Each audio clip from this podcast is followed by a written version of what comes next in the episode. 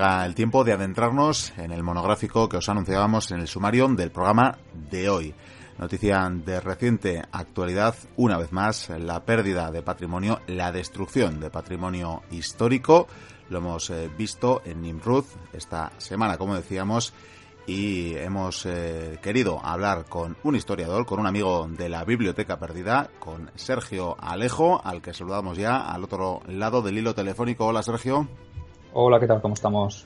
Te iba a decir que, en fin, que, buenas y que bienvenido. Lo que pasa que esta visita que haces a la biblioteca perdida, pues quizás no es eh, la más feliz, ¿no? Porque hemos eh, tenido ocasión de entrevistarte por, eh, por la publicación de tus dos primeras novelas históricas, pero en esta ocasión aunque encantados de tenerte aquí, es para hablar de probablemente lo que, lo que será, imagino, una de las pesadillas ¿no? de los historiadores, de cualquier amante de la historia. Pues sí, pues sí, cuando me levanté el jueves y vi que esta tremenda noticia, ¿no? Esta, esta desgraciada noticia, pues me, llenó de, tristeza, ¿no? Incluso para la gente que me sigue en mi blog, pues eh, hice una, una entrada, una entrada hablando sobre sobre el acontecimiento nefasto y como bien dices, pues los historiadores en general, para todo el mundo, ¿no? Porque no deja de ser una, un, un acto más de fanatismo y de, y de destrucción, ¿no? Al que nos tienen acostumbrados, por desgracia, estos, estos indeseables, ¿no? Por llamarlos, por llamarlos de alguna manera, ¿no? Entonces sí que es verdad que, nos dolió bastante, ¿no? El saber que el domingo se había recuperado la, ciudad de, Nimrud, ¿eh? las tropas iraquíes habían reconquistado el, enclave y el, espectáculo que vieron pues fue, fue deleznable, nos hemos encontrado ahora con el resultado de, la ocupación por parte del ISIS de esta, de esta antigua capital del imperio asirio por parte del ISIS, como decimos, y nos encontramos ahora el resultado de esa ocupación y una vez más, como ha sido en, tantos otros enclaves, nos encontramos eh, la destrucción al paso y una gran pérdida patrimonial. Sí, sí, sí. De hecho, las imágenes ya constaban, o ya la UNESCO y la ONU ya tenían imágenes de un vídeo que les había llegado en marzo del 2015, de cuando los integristas tomaron el control de la ciudad y en él se podía ver eh, todo lo que habían llegado a hacer, ¿no? Luego hablaremos con un poquito más de detenimiento, pero sí, hoy parece ser que han salido a la luz y los mismos soldados iraquíes que hicieron la recuperación del, de la ciudad, pues se encargaron de hacer un vídeo documental donde se veía un espectáculo aterrador. Se habla de una pérdida de prácticamente la mitad del yacimiento. Sí, sí, sí, sí. Las primeras, las primeras estimaciones que han hecho hablan sobre más de un 50% del yacimiento que es irrecuperable. De hecho, había algunas estatuas o alguna parte del patrimonio que se había trasladado hasta el Museo de Mosul, pero como veremos, el Museo de Mosul pues, fue también uno de los, de los enclaves eh, que estos, que estos mm, fanáticos pues, también destruyeron hace unos, unos meses. ¿no? Entonces, pues el mal parece que va sumando y como decimos eh, ha sido una pérdida irrecuperable, una, algo que ya no podremos eh, recuperar, retomar, que no podremos seguir investigando. Por suerte, en la mayoría de los casos son eh, yacimientos de los que por lo menos algo se conocía y, las técnicas actuales y demás pues dejan ese legado recogido ya por los investigadores. Pero como decimos, tenemos bueno pues al que allá donde ocupa pues se dedica entre otras cosas, entre otras cosas, desde luego la mayor pérdida que deja a su paso, sin duda, es la, vida, las vidas humanas, pero estos, eh, estos atropellos también, además, con toda clase de, utensilios, ¿verdad? Creo que apuntabas que desde martillos a explosivos, cualquier eh, método es bueno para deshacerse de, patrimonio histórico, de legado histórico. Sí, sí, sí, sí, no, no tienen miramientos. Eh, a ver, es lo que decías tú antes, ¿no? Lo que acabas de decir hace un momento, que si no tuvieran suficiente con segar vidas, con cometer crímenes atroces, eh, porque todos lo hemos visto y lo vemos diariamente en, en las noticias, eh, todo lo que hacen, cómo matan gente, no tienen escrúpulos, niños, mujeres, eh, esclavismo sexual, bueno, es que lo tienen todo, ¿no? Y aparte, además de eso, por si fuera poco, ahora se deciden, o bueno, ahora no, bueno, desde que empezaron, pues esa, esa, esa vertiente fanático-religiosa, pues no la teníamos tan, tan, tan conocida, ¿no? Es, vimos en su momento Palmira, que es uno de los ejemplos más claros, que tal vez fue lo que, dio, lo que salió más en las noticias, la toma de Palmira y el, el, acontecimiento en sí. Y la lista es es interminable, ¿no? Porque no solo es Palmira, sino que allá por donde pasan, Siria es un, un territorio que estuvo muy, muy romanizado, muy, muy, han pasado grandes civilizaciones a lo largo de la historia, tenía un, una riqueza inmensa en nivel de patrimonio histórico y como compruebas, pues como podemos comprobar ahora, pues todo ha sido una detrás de otra, han ido cayendo, ¿no? ¿Por qué lo hacen? Pues desde el tema que ellos eh, están en contra de todo lo que es arte, arquitectura preislámica, a todo el beneficio que pueden sacar eh, a, la hora de vender todas esas obras o todo eso, ese material arqueológico que tiene un valor incalculable en el mercado negro, ¿no? Yo lo, lo, lo, puse en mi entrada, ¿no? Lo, vuelvo a repetir. Eh, no solo es fanatismo, sino un, un tema lucrativo, ¿no? Porque ellos también se tienen que financiar. Evidentemente no tienen, no son un gran, una gran potencia económica que pueda pagarse todo su, su, material militar y el dinero lo tienen que sacar de alguna parte, ¿no? Y vender obras de arte, pues por desgracia, muy a, muy a nuestro pesar, sobre todo para los que somos historiadores o, hemos estado relacionados con el mundo de la arqueología, eh, de momento sigue habiendo gente que no tiene ningún miramiento a la hora de obtener un, un, un material arqueológico.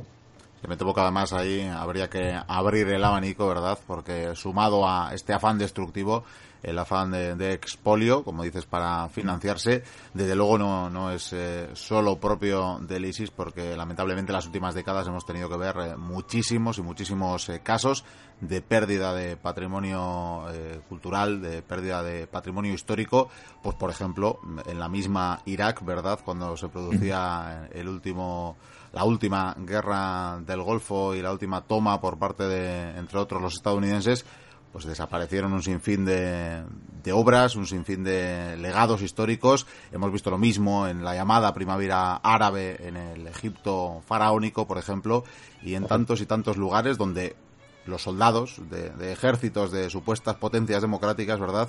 También han hecho, han esquilmado en muchos casos los museos nacionales, los, las increíbles colecciones que, atesoraban muchas de estas eh, zonas, ¿no? Tomadas de una u otra manera. Correcto, es que es esto, nunca, nunca sabremos eh, si todo este patrimonio se ha destruido. Evidentemente que hay vídeos, como hemos podido comprobar, pero mm, las, las, fundaciones privadas o las colecciones privadas eh, quizás, estén, quizás estén englosadas ahora con material procedente de, esta, de esta zona. ¿no? El soldado eh, europeo, el soldado americano, el soldado de, un país occidental que va y, y, se topa con un tesoro de, esta, de este incalculable valor, pues mm, quizá también tome la misma decisión, ¿no? Enriquecerse de una manera pues poco lícita. Pero en este caso, hablando del ISIS, es una, es una cosa, hablamos del ISIS, pero las, las, potencias occidentales, pues, como tú bien dices, no se descarta que, que utilicen el mismo modus operandi, ¿no? De hecho, nos hemos remontado a estas últimas décadas, pero desde luego podríamos irnos incluso a tiempos del nazismo, ¿verdad? Cuando en la invasión eh, nazi eh, de, media Europa, sino de toda Europa, también teníamos ese, ese robo quizás más localizado y de más eh, señaladas obras artísticas que luego atesoró la Alemania nazi y que de hecho luego se recuperaron en algunos casos de forma espectaculares con brigadas específicas, ¿verdad?, para hacerse con colecciones. Eso es, incluso, incluso las tropas napoleónicas, cuando estuvieron en el norte de África, en Egipto, pues también se saquearon, se llevaron tesoros para, para Francia, ¿no? Incluso ya de tiempos, de tiempos bizantinos, eh, remontándonos un poco más atrás, ¿no? Durante la caída del Imperio de, de Occidente, cuando prevaleció el Imperio de Oriente, en el, circo máximo que se construyó en la ciudad de Constantinopla, pues también había obeliscos procedentes del, del norte de África, del antiguo Egipto, ¿no? Entonces el expolio yo diría que es un, un, deporte, un deporte humano, ¿no? O va con la condición humana, todo lo que se pueda sacar beneficio. En este caso, eh, los bizantinos pues lo utilizaban como un, como un elemento de, de, poder, ¿no? De grandeza. Aquí lo que vemos en la actualidad pues es tal vez el, el afán de sacar dinero y de lucrarse, ¿no? pues si vemos que es un mal endémico y que quizás nos cuesta, según eh, suponemos o nos queremos más evolucionados, ¿verdad? En este siglo XXI ya que sigamos, eh, bueno, teniendo que ser espectadores de los mismos episodios que, la historia ha visto dentro de, eh, de sus guerras, dentro de sus conflictos, pero claro, si, si uno ve cómo se sigue asesinando, ¿verdad? con la misma impunidad y con la misma, en fin, manera, del mismo modo, pues tampoco nos sorprendemos que la historia o que el legado histórico sufra en igual en igual condición. Si te parece, Sergio, vamos a volver quizás a, estos eh, atentados arqueológicos que ha podido cometer el ISIS en los últimos eh, dos años, cuando bueno se ha encendido quizás ese conflicto, o cuando menos cuando Occidente hemos puesto el foco en esta zona y sobre muchos de estos hechos. Mentabas la ciudad de Palmira, que quizás ha sido el, el más, el más eh, bueno, ofrecido ¿no? por los medios de comunicación, el que más ha sorprendido. Quizás ha sido porque se trataba de, de ruinas, en este caso ya de, de la época clásica, de Roma, como tú decías. Sí, sí, sí, porque Nimrud no deja de ser una ciudad asiria, se fundó en el siglo XIII, la cultura siria no ha sido tan estudiada como, la cultura romana, no nos toca tan de cerca a nosotros, ¿no? aquí en Occidente, entonces pues la ciudad de Palmira se ha convertido pues como un emblema de resistencia, un talismán, ¿no? porque de hecho es curioso que desde que se tomó la ciudad de Palmira, allá por mayo del 2015, eh, el, el arqueólogo jefe, el arqueólogo jefe de las excavaciones, un señor mayor, o de nombre Yalet el Assad, eh, se mantuvo firme ante la llegada de, las tropas del, ISIS, no huyó, al contrario, quiso quedarse como protector de las, de las mismas ruinas, ¿no? Y pues, como es la vida, ¿no?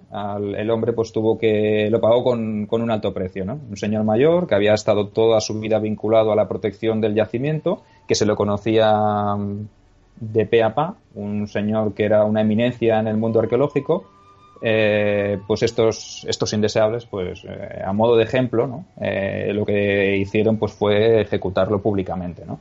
Incluso hicieron un vídeo donde se veía cómo lo llevaban hasta el teatro romano, lo exponían a modo de, como si fueran representación, con público y todo, cogieron gente, vecinos de, de, la, de, las, de los alrededores y lo ejecutaron públicamente y le cortaron la cabeza, lo decapitaron.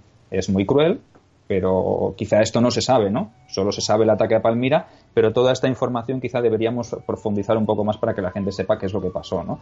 Mm, es la diferencia que hablábamos antes. El expolio anterior eh, era yo llego, conquisto, me lo llevo, esto es yo llevo, yo llego, conquisto, mato y cuando ya no hay nadie, pues me llevo lo que, lo que sobra, ¿no? Y pues esto hay unas imágenes en, portadas de muchos periódicos que salía la ejecución de este señor, como con la cabeza ya decapitada, separada del cuerpo, lo ataron a una farola, le pusieron su cabeza entre las piernas y le pusieron incluso pancartas donde le tachaban de, eh, ser pro, pro régimen, pro Bashar al-Assad, eh, que si representaba a Siria en las conferencias donde estaban los infieles, de dirigir un yacimiento que estaba cargado de, de, elementos iconográficos eh, blasfemos o herejes hacia la religión islámica. Bueno, una, una, auténtica barbaridad. No, me quedo sin palabras cuando, cuando leo, cuando leí en el momento esa, esa crónica, ¿no? Yo creo que había sido también en, la misma Palmira, ¿no? Donde no solo este hombre, sino muchos de, los habitantes de la zona se habían, habían decidido quedarse y tratar de, defender sus... Eh, claro, no hablamos ya solo del interés histórico, sino en muchos casos también el interés económico, ¿no? Porque eh, un tesoro arqueológico en muchos casos es reclamo del turismo. Es un ejemplo también que podríamos ver en Egipto y por tanto no, no ha sido la única vez, eh, pero, pero sí de las destacadas últimamente en las que el pueblo se lanza o se, se decide a defender ese patrimonio arquitectónico. Sí, de hecho, incluso la misma crónica que me leí, que fue he contrastado posteriormente, eh, habla de que ya ellos, eh, el, propio arqueólogo eh, de la mano de todos los habitantes de la zona, ya viéndose que venían las tropas del ISIS, se encargaron, en vez de huir, pues prefirieron recoger, embalar y poder poner a salvo el máximo, la máxima cantidad de piezas del yacimiento. es más, cuando llegaron el ISIS, eh, ya se había trasladado casi el 90% de las, estatuas y, de las estatuas y piezas pequeñas que componían el yacimiento.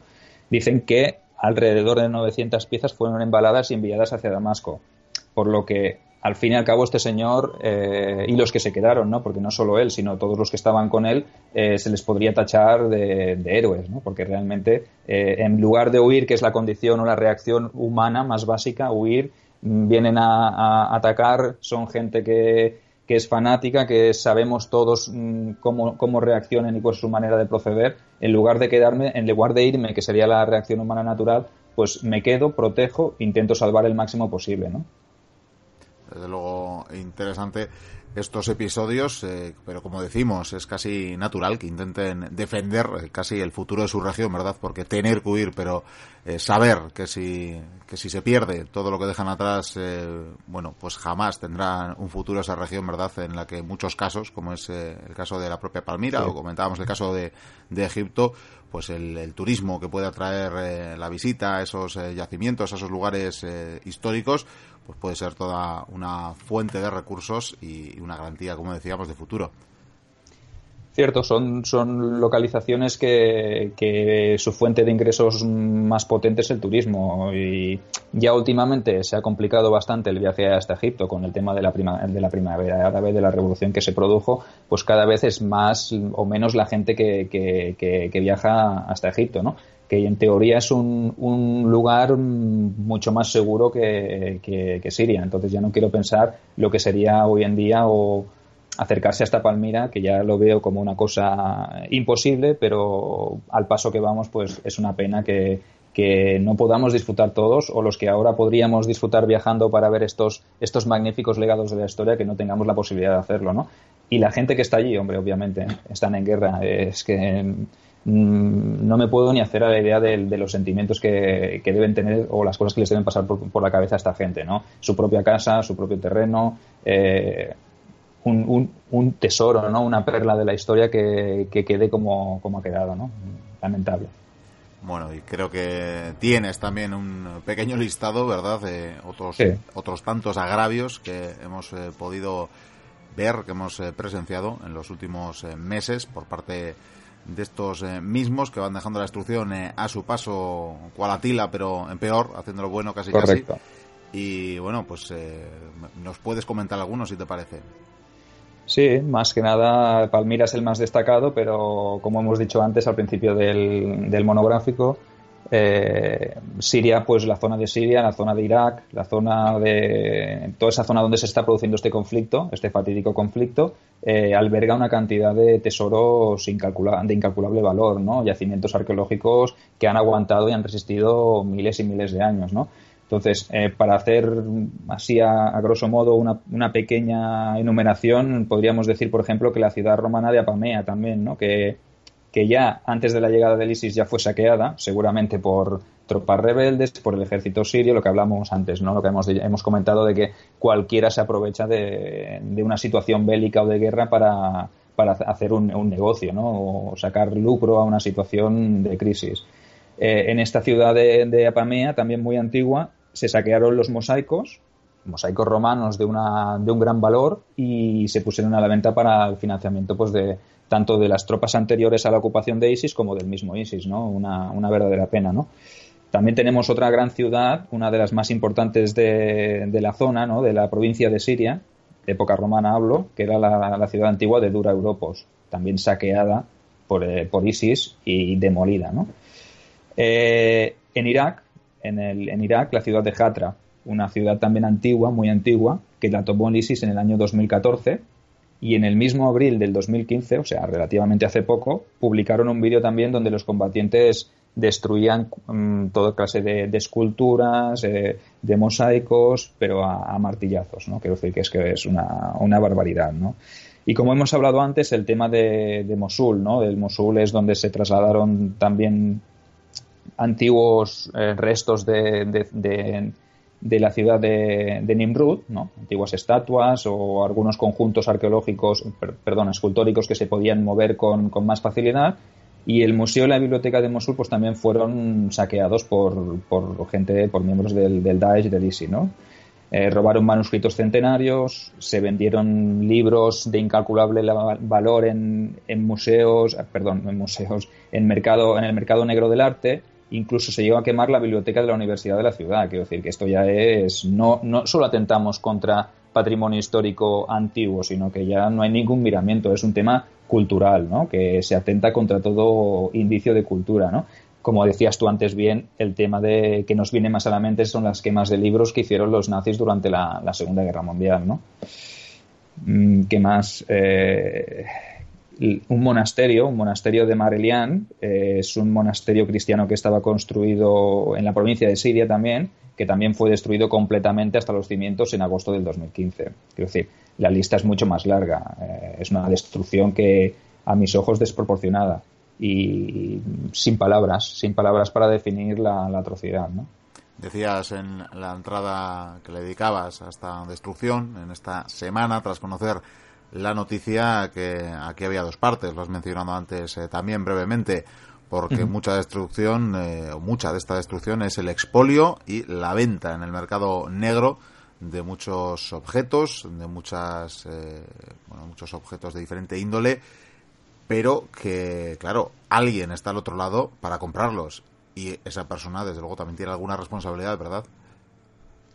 Eh, es, es, obvio, ¿no? Es responsabilidad. Yo, yo pienso que si no hubiese gente dispuesta a comprar, tampoco habría gente dispuesta a vender, ¿no? Si todos mm, regular o se pudiese regular de alguna manera eh, la obtención de este patrimonio de manera ilícita, eh, está claro que el que expolia no tendría un mercado donde venderlo, pero esto es como decimos, es condición humana, ¿no? Eh, el que está toda su vida amasando una gran fortuna, tiene el dinero y el capital suficiente para invertirlo, obviamente no se va a ir él a un yacimiento y lo va y se va a hacer con estas piezas, ¿no? buscará gente que ya las tenga, que las ofrezca en un mercado negro y que se pueda beneficiar. Por lo, por lo tanto, no hay ningún tipo de escrúpulo a la hora de obtenerlo tampoco. ¿Responsables unos? Sí, los otros también. Es lo que tú dices, ¿no? Tenemos aquí dos partes implicadas y que todos tienen una parte de responsabilidad. Desde luego, siempre traumática, vista desde la historia, la destrucción de este patrimonio, del legado del pasado pero que además eh, podríamos probablemente abordarlo desde diferentes puntos de vista, podríamos abrir diferentes hilos eh, de debate, pero sin ánimo de profundizar, sí que me gustaría pedir tu opinión eh, sobre algunos. Por ejemplo, se me ocurre, claro, los defensores de que muchas piezas de estas mismas zonas, de lo que pudo ser el imperio asirio, por ejemplo, puedan estar a día de hoy desde hace más de un siglo en museos como el británico o en el Louvre de París, pues eh, imagino que los defensores de, esa de, la existencia, ¿verdad? De esas obras fuera de su lugar de origen, claro, dirán, ¿veis cómo están mucho mejor cuidadas en nuestros museos civilizados de nuestros países civilizados? Bueno, pero eso no es más que una, que una excusa, ¿no? Para poderse llevar las cosas. Es lo mismo que, que se hizo en los frisos del Partenón, ¿no? Y el Partenón era era, digamos, parte del mundo occidental, ¿no? Pese a que en su momento estuviera sometido al Imperio Otomano, pero que quiero decir que para, mí eso no me sirve. Es decir, yo a nivel como historiador, como arqueólogo, pienso que las piezas deberían conservarse en su lugar de origen, ¿no? Que haya más o menos voluntad, pues evidentemente pues todo esto requiere una, una inversión económica. Todos los países pues no pueden, no pueden disponer de, de un capital o de un presupuesto para poder mantener las, las ruinas o los yacimientos en condiciones. Pero como tú bien dices, mm, la arqueología pienso que debe pertenecer al punto donde se encuentra, ¿no? Eh, expoliar por expoliar es lo, que, es lo mismo que yo lo compre en el mercado negro, que yo vaya a un país y me lo lleve por, por vamos, porque me apetece, porque realmente excusarme en que no, eh, eh, es que, en que me lo llevo porque si no luego pasará esto y luego cuando ha pasado decir, ¿veis cómo ya hice bien llevándomelo? Yo pienso que no es la, no es una, no es una buena excusa. Sí, desde luego los eh, frisos del Partenón era, era la contrapartida, ¿verdad? El argumento de contrapartida que tenía en la recámara, porque coincido contigo, desde luego, lo hemos comentado más de una vez en la biblioteca perdida, a, raíz de diferentes debates, pero ciertamente se me ocurría que no, no, será eh, no será una sola persona, habrá muchas voces que ante estos hechos eh, defiendan cosas semejantes. Luego también te quería hablar, porque además hemos tenido hace bien poquito oportunidad de tener eh, un ejemplo delante. Eh, hacíamos al inicio de esta temporada de la biblioteca un primer programa en el que habíamos estado invitados en, un pueblo de Aragón, en Andorra, en Teruel.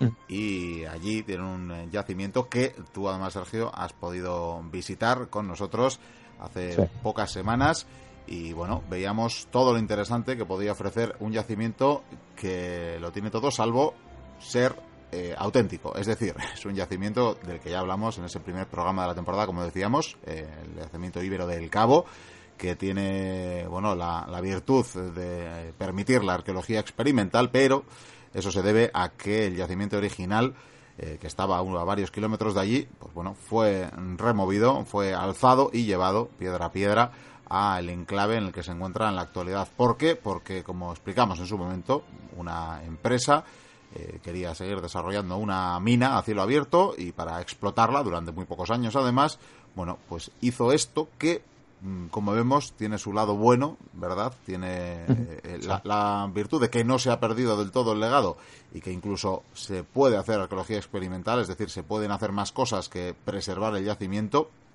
y sin embargo no tenemos eh, en realidad el yacimiento que dejaron los íberos que vivieron allí durante, durante 50 años, eh, más o menos. No sé qué te parece a ti esta clase de, de pérdidas patrimoniales también o de ataques, no ya solo el que puede ser eh, este yacimiento del Cabo en Andorra, sino otros muchos que acaban, desde luego, bastante peor porque en ocasiones eh, grandes constructoras lo que hacen es la vista gorda cuando se encuentran con restos arqueológicos, a menudo lo que hacen es echar el hormigón encima. Hombre, cuenta que la ley de protección de patrimonio histórico que tenemos a nivel nacional es bastante antigua, por decirlo de alguna manera, ¿no? Si es de los años 80, no se ha reformado, entonces se permiten pues actuaciones de, esta índole, como bien dices. Lo, lo, que me comentabas referente a Andorra, pues malo por una parte, porque se priorizan los intereses económicos de una empresa, pero bueno porque por lo menos te ha dado la oportunidad de trasladar todo el yacimiento hasta una zona habilitada para ello, ¿no? Eh, seguramente eh, me quedo corto por no decir que a lo mejor el 90 o a lo mejor me exagero, ¿no? Pero quizás un 80% del, de lo que se encuentra o se destruye o se entierra porque no interesa, ¿no? Entonces, hoy en día al constructor le sale cuenta no comunicar nada a las autoridades y seguir construyendo porque los intereses económicos que hay detrás son, son muy altos que comunicar y que le paren la obra, que esté la, obra quizá parada un año, dos años, tres años, lo que sea, y ahí sí que estará perdiendo dinero, ¿no? Entonces, para mí, desde mi punto de vista, eh, se tendría que revisar las leyes de patrimonio y de protección del patrimonio histórico y preservar un poquito más lo que, lo que nos da el, digamos, el tesoro, ¿no? Que nos, que nos ha brindado a nosotros la historia. Realmente conozco casos de, de yacimientos que se han encontrado y que han tenido, pues, X tiempo para que los arqueólogos lo puedan trabajar y puedan salvar lo, imprescindible, ¿no? Sin ir más lejos, cerca de donde yo vivo, eh, aquí en Barcelona, se encontró una villa romana del siglo II o III después de Cristo, pero se iba a edificar una zona de, de, viviendas, ¿no? Y le dieron a los arqueólogos, si no recuerdo mal, un año para recuperar todo lo que pudiesen. Mm, fue un año. cuando se cumplió el año, se hubiese, quedase lo que quedase, mm, se construyó, se tiró abajo y la modernidad, ¿no? Digamos que lo que, lo que prima es la modernidad y no prima el interés por la cultura, ¿no? Entonces, por eso estaría muy bien una, una reestructuración de la ley de protección del patrimonio. Bueno, pues nos quedaremos aquí, si te parece, porque las reflexiones y los debates que abre el hablar del patrimonio, desde luego, tienen muchas eh, muchas vías, tienen eh, muchas vertientes de las que podríamos eh, tratar.